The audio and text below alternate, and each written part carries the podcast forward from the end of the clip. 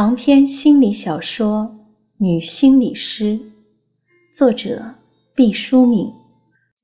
不必知道你的过去，这就是我爱你的方法。银河倒挂，大方用光了三盒纸巾，纸团蓬松堆满一地，好似泥沼中的天鹅。忍受撕心裂肺的哭声。是心理师必须具备的功夫之一。按说，赫顿久经沙场，对哭已经脱去敏感，但此时仍旧五内俱焚。他强令自己在这样的哭声轰炸之下不走神，可惜做不到。如果他不想一点令人愉快的事情，会疯掉。其后多次畅谈。大方认识到，是自己亲手酿造了老松一次又一次的婚外恋，在这种过程中，真切的痛苦和变态的快乐，如同涡轮的叶片，轮番切割着他的神经。老松不知真情，但他能够模糊地感觉到，妻子其实是喜欢自己和各式各样的女子有染。并且把他们带回家中，在老松的内心深处，他对这种关系既渴望又畏惧，在享乐的同时又时常忏悔。分裂之中，记忆就发生了某种奇怪的组合。他毫无愧色地遗忘和改写了事实的真相，借以把所有的责任嫁祸于大方，以求。自身的逃脱，在适当的时机征得大方的同意，赫顿约请了老松。剑拔弩张的会面，激烈的争辩，推心置腹的谈话，泪雨倾盆和冰释前嫌。结束治疗的时候，大方和老松热烈拥抱，唏嘘不止。赫顿第一次在自己的工作间里。发觉心理师成了多余的人，他轻轻地掩上门，走出来。随着心结的打开，随着时间的推移，赫顿和百万福的关系和好如初。百万福在外面值班，看到他一个人踱出，吃惊地问：“来访者哪儿去了？”“在屋里。”你怎么能放心让他们单独待在工作室？这堆冤家要是在心理室打起来，如何是好啊？放心吧，他们打不起来。如果你不放心，可以去看看。百万福果然趴到单面镜前向你窥探，他看到大方的眼泪和鼻涕将老松笔挺的西装染脏。记得有人在小说中说，老年人的爱情就像老房子着了火，没得救的。看来这对逼近老年人的夫妇忏悔和亲密，也像老房子着了火，没得救。百万福不好意思再看下去，回到了候诊室。生活犹如街头的活报剧。你永远不知道有什么人经过，在一旁倾听，在一旁观看，注视着你的起承转合。赫顿背对着门，面朝窗外。百万福从后面轻轻环住了赫顿的双肩，他觉察到赫顿的肩胛有节奏的抖动。你哭了？没有。百万福轻轻地揽过赫顿的身体，把他的脸庞正面对准自己，泪行在赫顿清瘦的面颊上蜿蜒，如同透明的青蛇。哭就哭了，为什么不承认呢？我又不会笑话你。这不是哭，满脸都是泪珠，怎么还能说不是哭？这是笑。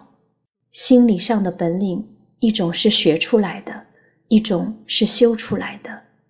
我想到他们以前势如水火的争斗，想到我们曾经一筹莫展的困境，想到我因此付出的代价，悲心交集。很久很久，大方和老松手拉手的走了出来。大方说：“谢谢你们了。”老松拿出一叠百元钞票说：“我来买单。”百万福看了一眼，说：“太多了。”老松说：“请收下吧，这是我们夫妇的一点心意。我知道这不能叫小费，也不能叫红包，可你总得让我们的心意有个表达的方式吧。收下吧。”就算是我们对你们这个诊所的赞助，希望它能越办越好，越办越大，给更多的人造福。老松还在喋喋不休地述说感谢，百万福还在坚持不收。赫顿轻轻地离开了。作为行规，一个执行治疗任务的心理师不宜在咨询者缴纳费用的时候在场。也不能当着来访者的面清点钞票，那样会极大的损毁心理师的形象。毕竟，心灵对心灵拜访之时，金钱应该逊位。当赫顿重新见到百万福的时候，百万福正在数钱。百万福拿出了一张精美的纸页，说。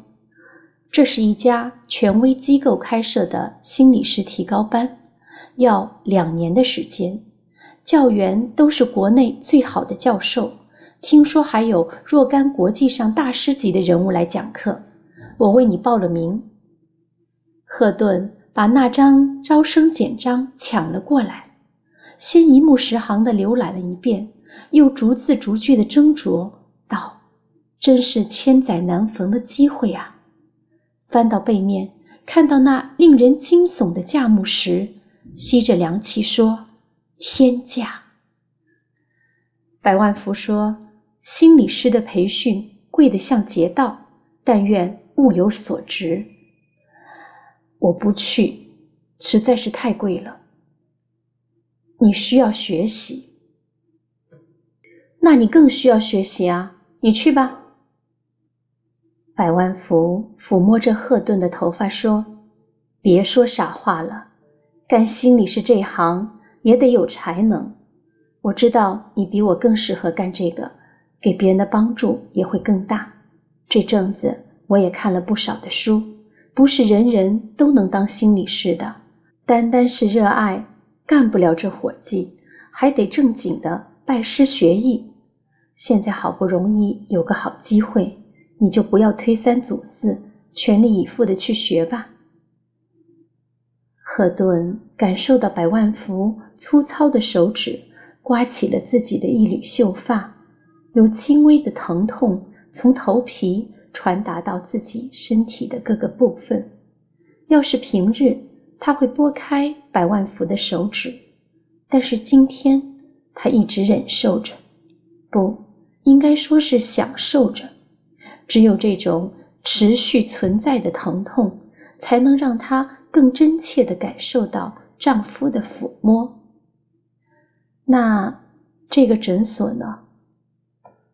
我已经把有关学习的讯息转告大家了，很有几个人感兴趣，也想去学呢。也许同时将来变成同学呢。如果大家都回炉重新学习了。谁上班呢？这个你就不用发愁，我也打听好了，咱们可以暂时办个歇业，等你们学习回来了，我们再重打鼓另开张。到那个时候，大家就鸟枪换炮，不可同日而语了。那大家都有着落了，你呢？这世上靠卖力气就能糊口的活儿。并不难找，你这样忙碌，我只有一个法子帮你，就是变得和你一样忙碌。百万福，你为什么要对我这么好啊？因为你是我老婆啊。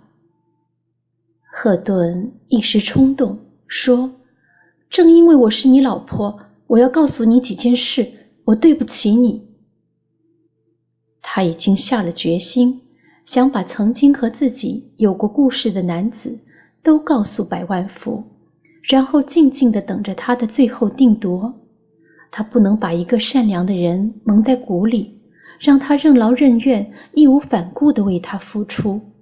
虽然，假如一个相同处境的女子来征询心理师的意见，对于自己的过去，说还是不说？他一定会回答：不说。说了，对所有的人都没有好处。过去的事就让它过去吧。